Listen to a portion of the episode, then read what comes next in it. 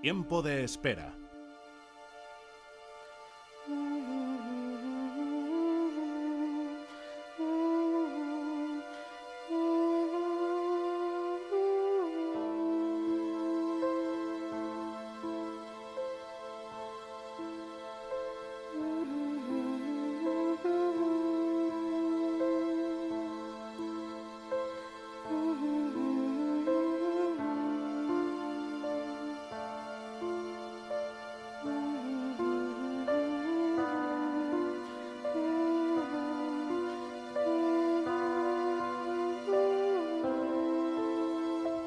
Este espacio que llamamos tiempo de espera, valoramos las esperas, las buscamos, sean cortas o largas, tensas o relajadas.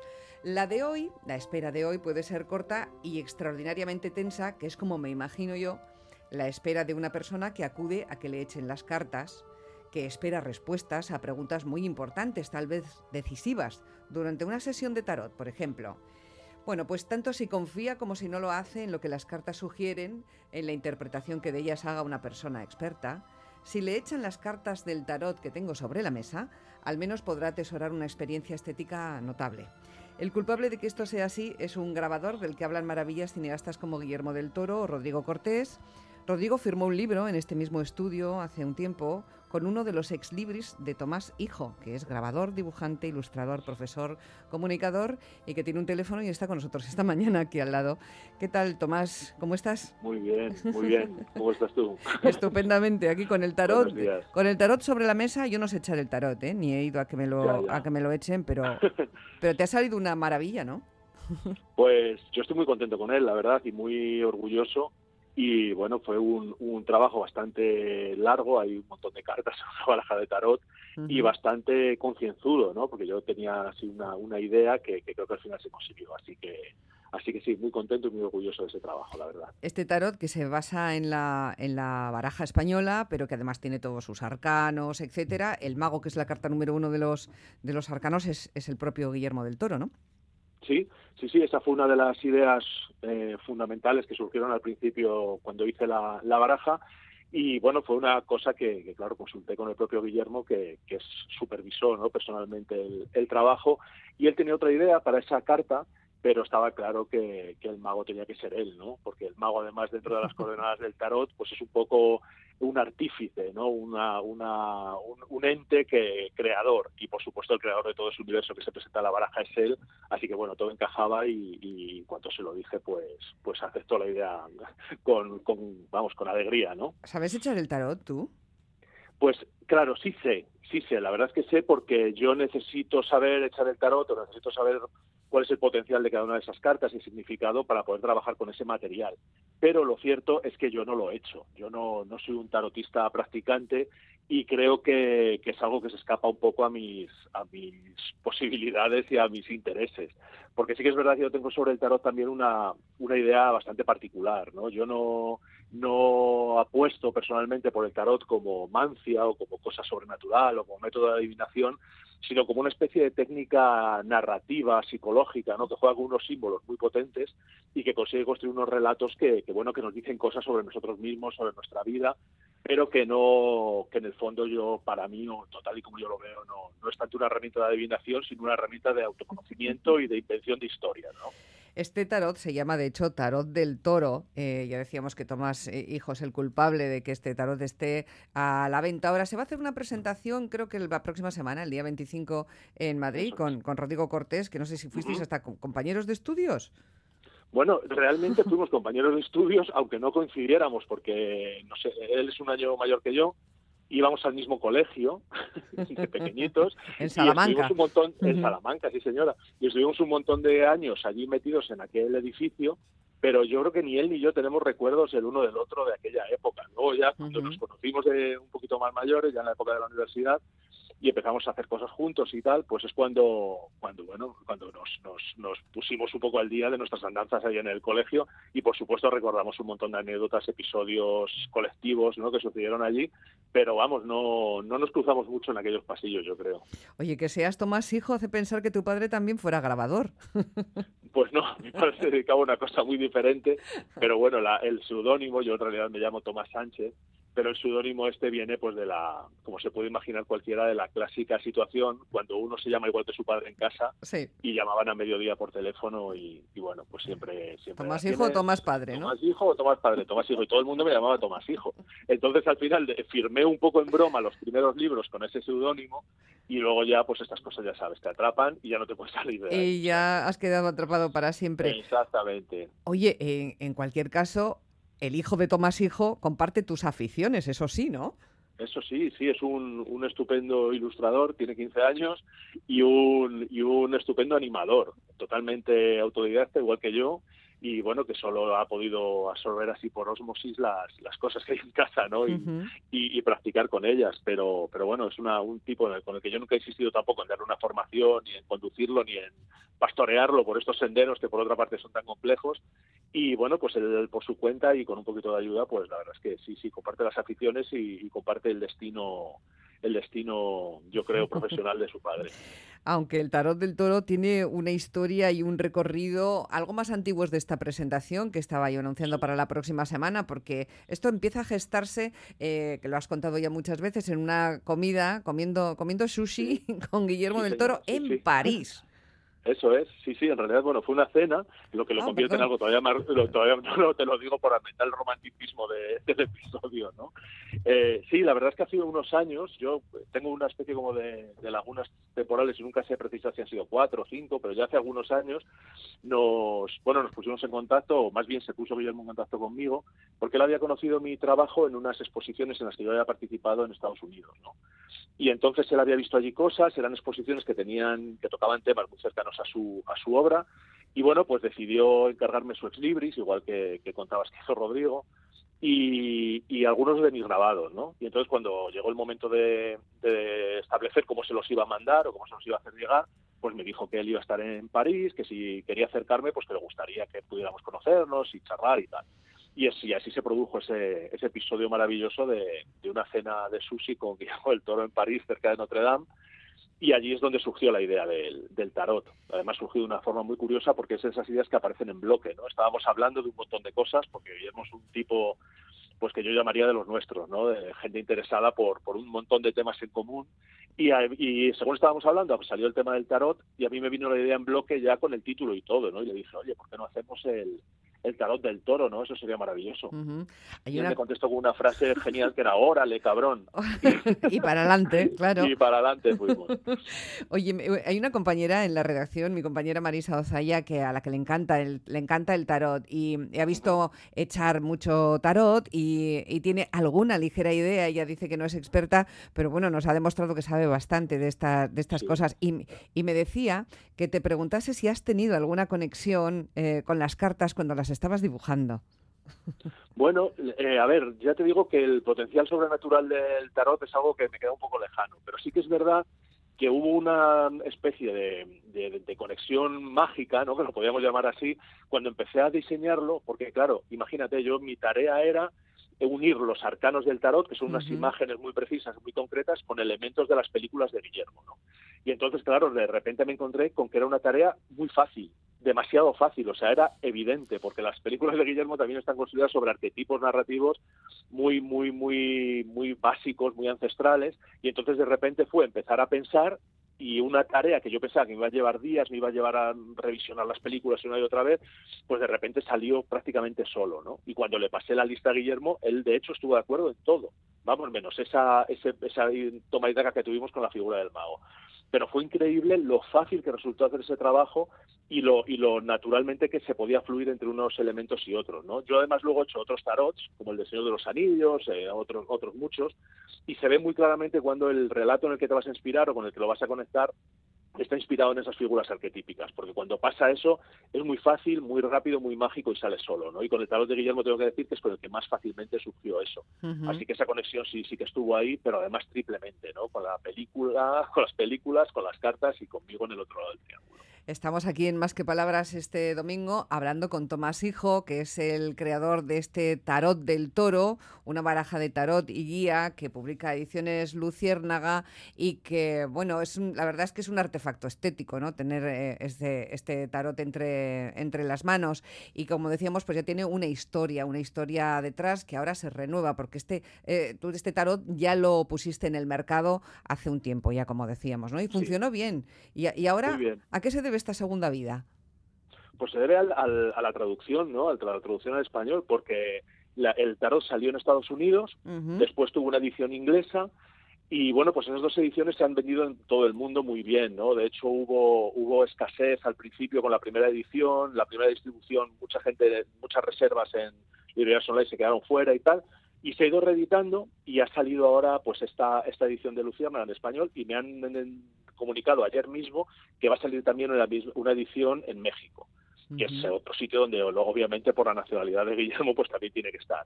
Entonces esta, esta segunda vida pues simplemente es este, este cambio de idioma que por otra parte era algo que, que, mucha gente había pedido ¿no? y que mucha gente estaba extrañada que siendo el Guillermo mexicano y yo español pues que no hubiera habido que no hubiera habido este, esta posibilidad. ¿no? Es muy interesante leer las instrucciones que aparecen en este tarot del toro, la baraja del tarot, la guía, ¿no? Por decirlo de alguna manera, que tiene muchas citas, tiene relatos personales, además de, la mano y de la pluma de Guillermo del Toro, pero también de Don Miguel. ¿Quién es Don Miguel? Bueno, Don Miguel es un trasunto de mi maestro en estas lides, ¿no? Yo cuando me, cuando a mí se me ocurrió esa idea en la cena con Guillermo, porque yo ya arrastraba un interés muy grande por el tarot de antes, ¿no? Y ese tarot, ese interés, perdón, me viene de la figura de un profesor que, que de la Facultad de Bellas Artes de Salamanca, que se llama Miguel Pacheco y que para que te para añadir una nota de color a la historia es por ejemplo el creador de los electroduendes de la bola de cristal. No sé si recuerdas la brujería vaya como soy de esa generación inolvidable claro yo también. Y entonces él es el diseñador de todo eso no es un gran artista un ilustrador que, ilustró todos nuestros libros escolares y infantiles y que, que, ahora mismo es amigo mío no y él sí que es un gran experto en el tarot sí que es un tipo que sabe echar las cartas sí que está en contacto en contacto con la sociedad digamos eh, discreta de los tarotistas y es un tipo que realmente sabe de esto y vive mucho esto, ¿no? Y es a mí el que me enseñó todo, me enseñó cómo echar las cartas, me explicó cómo funcionan los arquetipos y el que me metió todo esto en la cabeza. Y yo de hecho ya había hecho algunas cartas sueltas eh, para él, para mí, bueno, como divertimento y había trabajado un poco sobre esto de una forma así, pues más ligera, ¿no? Y eso yo creo que es lo que estaba en mi cabeza germinando en el momento en el que me junté con Guillermo, salió el tema del tarot y vi clara la posibilidad de que yo podía hacer una baraja y que, y que eso encajaba perfectamente con el mundo de Guillermo. ¿no? Así que don Miguel es un poco el responsable y el padrino de, esta baraja y de todas las demás que he hecho. Hay 78 cartas en total. El mazo se divide en dos partes diferenciadas, que son los 22 arcanos mayores. Las 56 restantes corresponden a los palos de la baraja. Claro, donde se da el do de pecho, todas las cartas son preciosas, pero la de los, las de los arcanos son, pues, eh, vamos, preciosísimas, por decirlo de alguna manera. ¿Cuál no hay por qué, porque es la, la pura verdad. ¿Tienes una favorita? Pues, mm, a ver, sí, bueno, mi favorita yo creo que sería la de la, que hemos ya citado, la que representa al propio Guillermo. La del mago. Sí, y luego me gusta mucho, porque ese es otro, otro, otro mundo, otro lugar que me gusta visitar con frecuencia, la del diablo, que es una representación de un personaje que a mí me gusta mucho, que es Hellboy, ¿no? Un personaje de cómics creado por, por otro de mis ídolos, que es Mike Miñola, y que, y que, y que bueno, que yo quise representar en la baraja, no sin cierto pudor, porque claro, ahí estábamos como pisando otro copyright diferente y tal, pero bueno, al final lo, lo disfracé un poquito, pero ahí está, ¿no? Y el poder haber metido a ese personaje dentro de la baraja, ¿no? Que es uno de mis, de mis referencias friki más más grandes, pues también es algo que me gustó mucho hacer. ¿Cómo llegaste al grabado? Porque no era lo primero que tenías en la cabeza, ¿no? Tú empezaste más como ilustrador, aunque tu, tu formación es de comunicación, eh, terminaste la carrera y eres profesor en, en, Bellas Artes en Salamanca, ¿no? De, de ilustración, pero al grabado llegaste un poco más tarde. Sí, sí, la verdad es que mira, lo de la, carrera docente la dejé ya hace un par de años, ah, pero, pero fue donde me encontré con el grabado, ¿no? Yo he mm. tenido un mogollón de suerte con las redes sociales y con la gente con la que me he conectado por ellas, porque muchas veces son, son la propia gente que se queda en mi trabajo los que me han guiado, ¿no? Y cuando yo empecé a trabajar en cuestiones que tenían que ver con la fantasía, con la ilustración de libros ya para más mayores, porque yo empecé haciendo libros para niños, ¿no? Pero a medida que fui metiéndome en estos territorios de, digamos, más, más adolescentes, adultos, pues eh, había un siempre alguien que me decía, oye, ¿no, ¿no crees que el grabado encajaría muy bien con tu estilo y tal? Y bueno, yo me acabé inventando una historia que era que el grabado pues era lo mejor y lo más adecuado, por ejemplo, para ilustrar a Tolkien, ¿no? Porque era como si yo, un hobbit, eh, estuviera ilustrando a Tolkien desde dentro de la Tierra Media. Bueno, yo me hice ahí un montón de, de cábalas y al final en la facultad de donde yo trabajaba, pues la gente del departamento de grabado también vio que era una buena alternativa para mí y me animó a hacerlo, ¿no? Y de hecho me explicaron, me enseñaron, me dejaron los talleres y allí yo pude foguearme con esta técnica que es compleja, que requiere, bueno, pues una, una paciencia, una aproximación así más, más, digamos, más pausada que la que yo tenía hasta entonces. Y así es como me metí en esto. Luego ya monté mi propio taller en casa y ahí ya empezó todo a funcionar muy bien pero digamos que tuve la suerte de encontrarme con otro gran figura, que es Pepe Fuentes, un catedrático de grabado maravilloso, que de alguna forma me dio las claves fundamentales para que yo pudiera empezar ahí. Pero lo más bonito fue, pues eso, que en la facultad eran los propios alumnos y mis propios contactos de Facebook y de Instagram los que me decían, venga, métete con eso que, que, te va a venir muy bien. Así que bueno. Sí, para las personas que no sepan a lo mejor o no han visto ningún grabado de Tomás, hay una página web donde él está, donde se pueden adquirir sus obras, eh, que son eh, pertenecen a series limitadas y donde se describe el trabajo que hace, ¿no? Tomás, tú eres artesano del grabado y lo trabajas todo, como dices, bajo la premisa de que las impresiones, cada una de las que salen de, de tu taller, son únicas. Por ejemplo, en la, la Reina Goblin eh, dice, dice la web, es una estampa hecha completamente a mano, dibujada y tallada en una plancha de linóleo, estampada en tórculo con tintas oleosas de alta calidad sobre un papel grueso y texturado de 250 gramos por metro cuadrado, marca Super Alfa. Técnica antigua que no produce dos copias exactas y esto hace que cada una sea más valiosa. Aquí no hay píxeles, tramas, no hay bits involucrados en el proceso, solo tinta, papel y muchísima presión, tanto que adquiere un relieve, ¿no? El, trabajo final. Es una, son piezas de coleccionista. Es un mundo el tuyo muy peculiar, medio medieval, medio tenebroso, muy moderno también por otra parte. O sea, es un mundo friki, pero tremendamente atractivo, ¿eh? Sí, yo es lo que he intentado, ¿no? A mí lo que siempre me ha, me ha gustado ha sido, por una parte, esa estética de los libros viejos, de los grimorios medievales, de los, de los libros antiguos, y, por otro lado me gusta mucho la cultura popular, ¿no? Y a mí me gusta mucho, pues como he dicho, Tolkien, pues del Toro, Hellboy, todo esto, ¿no? Y, y en todo Lovecraft, que he hecho también algún libro sobre, y, Poe también, ¿no? Terror, Poe, sí, todo este tipo de cosas a mí me encantan. Y entonces de repente yo, pues eso, pensé que el grabado era la, la técnica más adecuada para representar esas imágenes y sin embargo lo que yo he intentado es que el estilo luego de dibujo, de composición, de representación, pues es un estilo moderno, ¿no? Que en mi web hay una cita de Guillermo donde más o menos él viene a, viene a decir esto, ¿no? Que es la, la, la digamos, la, virtud que él vio en lo que yo hacía. Y entonces combinando pues estos temas modernos, este tipo de dibujo más moderno también, o de, o de diseño de personajes, de escenarios, con una técnica muy muy antigua, pues yo creo que ha generado pues una alquimia rara muy particular y que bueno me, enorgullece mucho que, la gente lo reconoce no o sea que es algo que es algo que a mí me gusta mucho cuando sucede cuando alguien dice ah esto es tuyo claro eso se nota. Eh, eh, Tomás es un tipo bastante humilde en sus expresiones y suele hablar de sus ídolos pues desde no sé desde el autor de Hellboy hasta las personas eh, escritoras que han inspirado que le han inspirado muchísimo Lovecraft Tolkien etcétera que acabas que acabas de mencionar.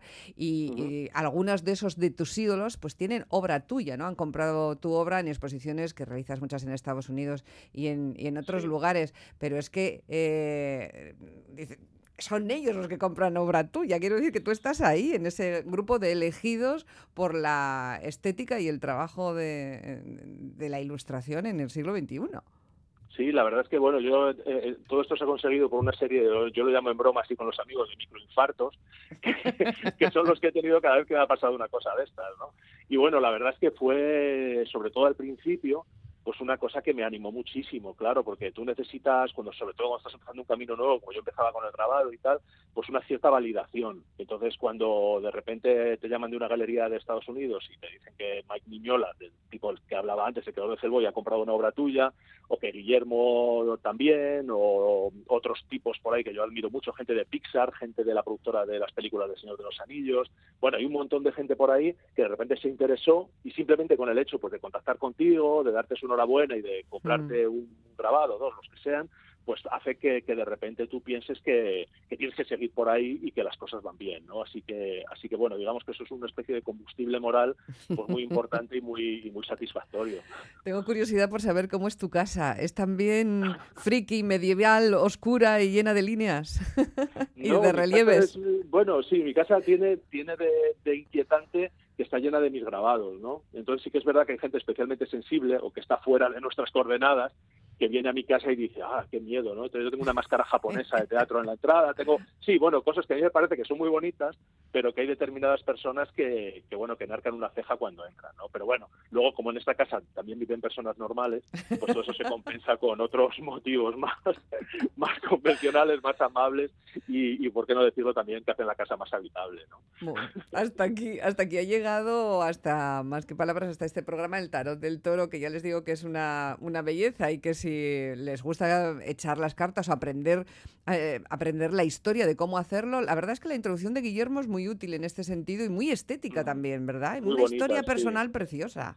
Es una preciosidad lo que, lo que cuenta ahí, que es un recuerdo familiar, algo que bueno que está a la altura pues de la, de la sensibilidad que él, que siempre demuestra. La madre, las cartas, bueno, hay, es precioso. hay muchas cosas ahí, hay una construcción de historias, eso en cualquier caso siempre es cierto, ¿no? Aunque no se crea en el poder el tarot como adivinatorio, etcétera, ¿no? O premonitorio quizá. Eh, bueno, yo creo que, que, lo interesante de todo esto es que le echen ustedes un vistazo, se hagan con ellas, me parece que es un regalo estupendo y un autorregalo todavía más estupendo si uno se enamora, se enamora de ello. ¿En qué andas metido ahora, Tomás?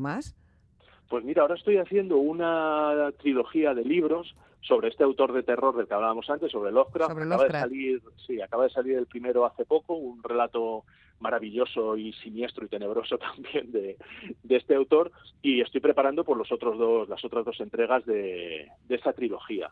Y luego pues eh, atendiendo mi, mi taller y mi tienda online de grabados que, que bueno que afortunadamente sigue sigue recabando atención. Y ahora tengo montado un crowdfunding de mi último grabado, que es un grabado de un hombre verde, un Greenman, una especie de rostro vegetal ancestral, Así ah, muy chulo, y que y que está en Kickstarter y que y que bueno que también está requiriendo pues bastante atención. Entonces bueno a ver eso aparte pues como siempre de los 80 proyectos pequeñitos de pequeños detalles pequeñas cosas que voy haciendo para, para libros y para la gente no así que bueno afortunadamente muy ocupado y con cosas que me gustan mucho y que y que me hace muy feliz. Así que, vamos, no tengo queja. No tienes queja. ¿Sigues sin destruir las planchas? Sí, sí, no, no, eso no, no las, no las pienso destruir porque la verdad es que les cojo mucho cariño. Es que es una cosa que tienes entre las manos durante un montón de horas, que sufres con ellas porque hay veces que las cosas no salen bien. Esto es un, un curro muy meticuloso, muy, muy sujeto a muchos posibles fallos y al final, y al final yo lo que hago es conservarlas, envolverlas, dejarlas en el olvido para no para respetar la numeración de las series, pero, pero creo que algún día pues esas plantas se podrán ver o se podrán exponer o se podrá hacer algo con ellas y, no, no las quiero destruir. Oye, ¿cómo se mm, decide la numeración de una serie? ¿Siempre es igual? Bueno, eh, yo al principio hacía series más pequeñas, eh, que eran normalmente eran de 50 o de 100 unidades, y a medida que bueno que ha habido más demanda, digamos, las he ampliado un poquito más hasta 150. Lo que pasa es que sí que es verdad que, bueno, hay algunos grabados específicos que he hecho para empresas. Hay a veces que los grabados yo no los hago para venderlos yo, sino para que una empresa los haga como regalo VIP, imagínate, ¿no? para sí, ese tipo. Y he, tenido que hacer alguna tirada más grande. Pero normalmente decido las tiradas eh, buscando una cifra que me parece que puede seguir manteniendo el valor del, del grabado como pieza limitada pero que a mí también me permite pues pues tener una, una, un recorrido con esa con esa pieza ¿no? que no se me acabe muy rápido y que sobre todo que no haya gente que esté interesada y que se quede sin ella entiendo que si quisieras ser grabador y eres disléxico estarías fatal no pues no lo sé, porque eh, a mí esto me genera una especie de dislexia extraña. no sé si te refieres al hecho de tener que trabajar en, al, revés, claro, tienes que trabajar en negativo, como en las fotografías, para que luego la, luego la impresión sea en positivo y tú lo veas bien. A mí eso se me hace, de verdad, yo que tengo una ligera dislexia, se me hace loco, loco. Fíjate, pues yo hay veces que cuando tengo que hacer grabados donde hay mucho texto, porque a veces, claro, hay letras en los grabados, ¿no? Imagínate esas letras, hay que escribirlas y tallarlas después todas al revés, ¿no? Digamos de, de, derecha a izquierda. Y cuando esto me lleva mucho tiempo, o sea, estoy mucho tiempo haciendo eso, después cuando voy a escribir con un boli normal, me cuesta, ¿para dónde tengo que ir? para O sea, he, conseguido incorporarlo y ya soy capaz de escribir en las dos direcciones, ¿no? O sea, con las letras, digamos, al derecho y con las letras como si estuvieran en un espejo. Entonces, bueno, sí, sí, la verdad es que tiene dificultades y luego tiene también muchos problemas eh, a la hora de, ejecutar las planchas, ¿no? O sea, requiere experiencia, requiere disciplina, requiere una paciencia que muchas veces ando escaso de ella y la verdad es que es un trabajo bastante duro, ¿no? El trabajo de, el trabajo de taller, digamos. Sí. Donde, donde uno se mancha, donde uno tiene que, hacer, tiene que hacer fuerza. Bueno, hay una serie de cosas ahí incómodas. Pero bueno, digamos que eso también equilibra de alguna forma toda esa parte creativa donde uno está por ahí siempre en las nubes y, y muy, muy, muy despegado de la realidad, ¿no? Cuando tienes que bajar al taller y empezar a jugar con, con, la tinta y con el papel, pues, pues bueno, tienes que cambiar el chip y eso a veces viene bien. Sí, viene bien. Da la impresión de que este es un trabajo tan meticuloso que se necesita una cierta calma, un afrontarlo con sin tiempo y con mucha mesura. Pero tú hablas como una ametralladora, Tomás. O sea, tú eres un tío inquieto y rápido y nervioso. Claro. Sí, sí. De hecho, de hecho, yo creo que me vino muy bien el meterme con esta técnica, porque como puedes ver, yo soy de natural impulsivo y entonces tiendo a hacer las cosas con mucha velocidad, con mucha fuerza, con mucho gesto, ¿no? Con mucho impulso. Y entonces el hecho de tener que hacer un trabajo, porque no hablo ya solo del trabajo de taller, cuando tú estás tallando la plancha, ahí no hay forma de arreglar un fallo. Si tienes un fallo, la plancha hay que descartarla. Entonces me exige trabajar con mucha lentitud, con mucha reflexión, y yo creo que eso hizo que, bueno, que de alguna forma la calidad del dibujo y de la parte plástica mejorara, ¿no? Porque necesitaba más tiempo para, para, afrontarla. Algo que normalmente hubiera hecho en cinco minutos, pues a lo mejor te tardaba en hacerlo dos horas, y eso, bueno, quieras que no, pues repercute en la, en la, en la calidad. Pero me cuesta, me cuesta, me cuesta mantenerme sosegado y, tranquilo, la verdad. Si te hicieras a ti mismo una tirada de, de este tarot que, que, has construido tan, tan hermosamente, ¿qué te gustaría que apareciera? Y así una pues interpretación rápida de algo, entiendo que algo bueno, claro. Sí, sí, sí, claro, me gustaría que apareciera, eh, pues yo que sé, por supuesto el sol, ¿no? Persiguiéndolo todo, que es el, el símbolo más luminoso y más esperanzador puede que la templanza para, para también eh, tener reservas de este sosiego que te digo y probablemente el emperador pues para poder ser firme en mis decisiones, en mis planteamientos y en mi disciplina, ¿no? Entonces, pues con esa combinación de esperanza, templanza y autodominio, pues yo creo que podría que podría tirar una buena temporada cartas eh, en las que hay esqueletos, monstruos, gentes muy raras y amenazadoras, inquietantes, pero también luminosas, como acaba de decir Tomás. Tomás, Tomás Hijo, que ha sido un placer, Tomás, contar contigo esta mañana y a ver si nos vemos y, seguimos hablando de, tu trabajo, que es de lo más interesante. Enhorabuena y muchas gracias. Gracias, un placer también para mí. Aquí me tienes para cualquier cosa que necesites. Para lo que gustes mandar, como se suele decir. A la inversa también. Un abrazo, Tomás. Muy bien, Chao. gracias, hasta luego.